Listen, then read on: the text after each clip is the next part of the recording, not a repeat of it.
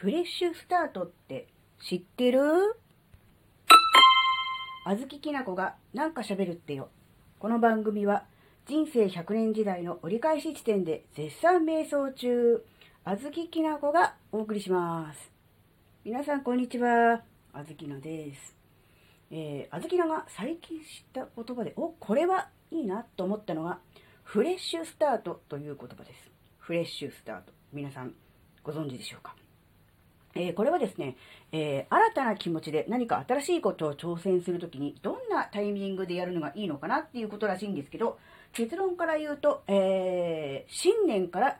スタートするのが最も効果的だということらしいです。えー、もちろんね、人によっては誕生日からというのもね、もちろん区切りとしてはいいんですが、え誕生日っていうのは人によって違いますよね。まあ当たり前ですけど。なので、実は、えー、いろんな記念日がありますが、えー、新年から新しい気持ちでスタートをすると、えー、物事がうまくいく、継続できる、ね、目標に達成しやすくなるということらしいんですね。たまたま偶然ですが、あと3週間ちょっとで新年を迎えますね。ベストなタイミングじゃないですか。なので、えー、ぜひね、あの、この収録を聞いてくださった方、えー、ご自分でですね、フレッシュスタートということをね、意識していただいてですね、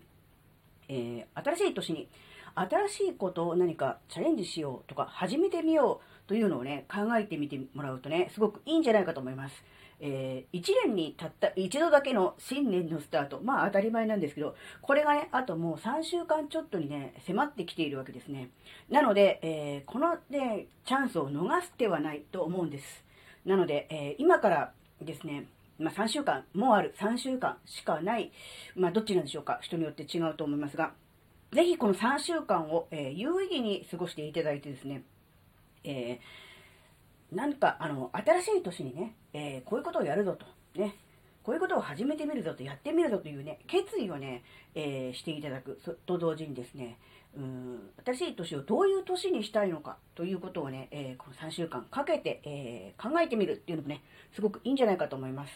で、新たな気持ちで新たな年を迎え、そして新たなことにチャレンジする。ね、それが、えー、1年に一度に、あの、たった1回だけですからね、ここで、あの、いいスタートをね、まあ、ダッシュとは言いません。スタートダッシュとは言いませんけれども、えー、1年の計は元旦にあり、などという言葉もありますが、ぜひね、いい年を迎えるためにも、今から少し、えー、考えて、えー、準備しておくというのはいかがでしょうかというお話でした。はい、今日はここまでです。ちょっと短いですけれども、ここまでお聴きくださりありがとうございました。それではまた次回お会いしましょう。バイバーイ。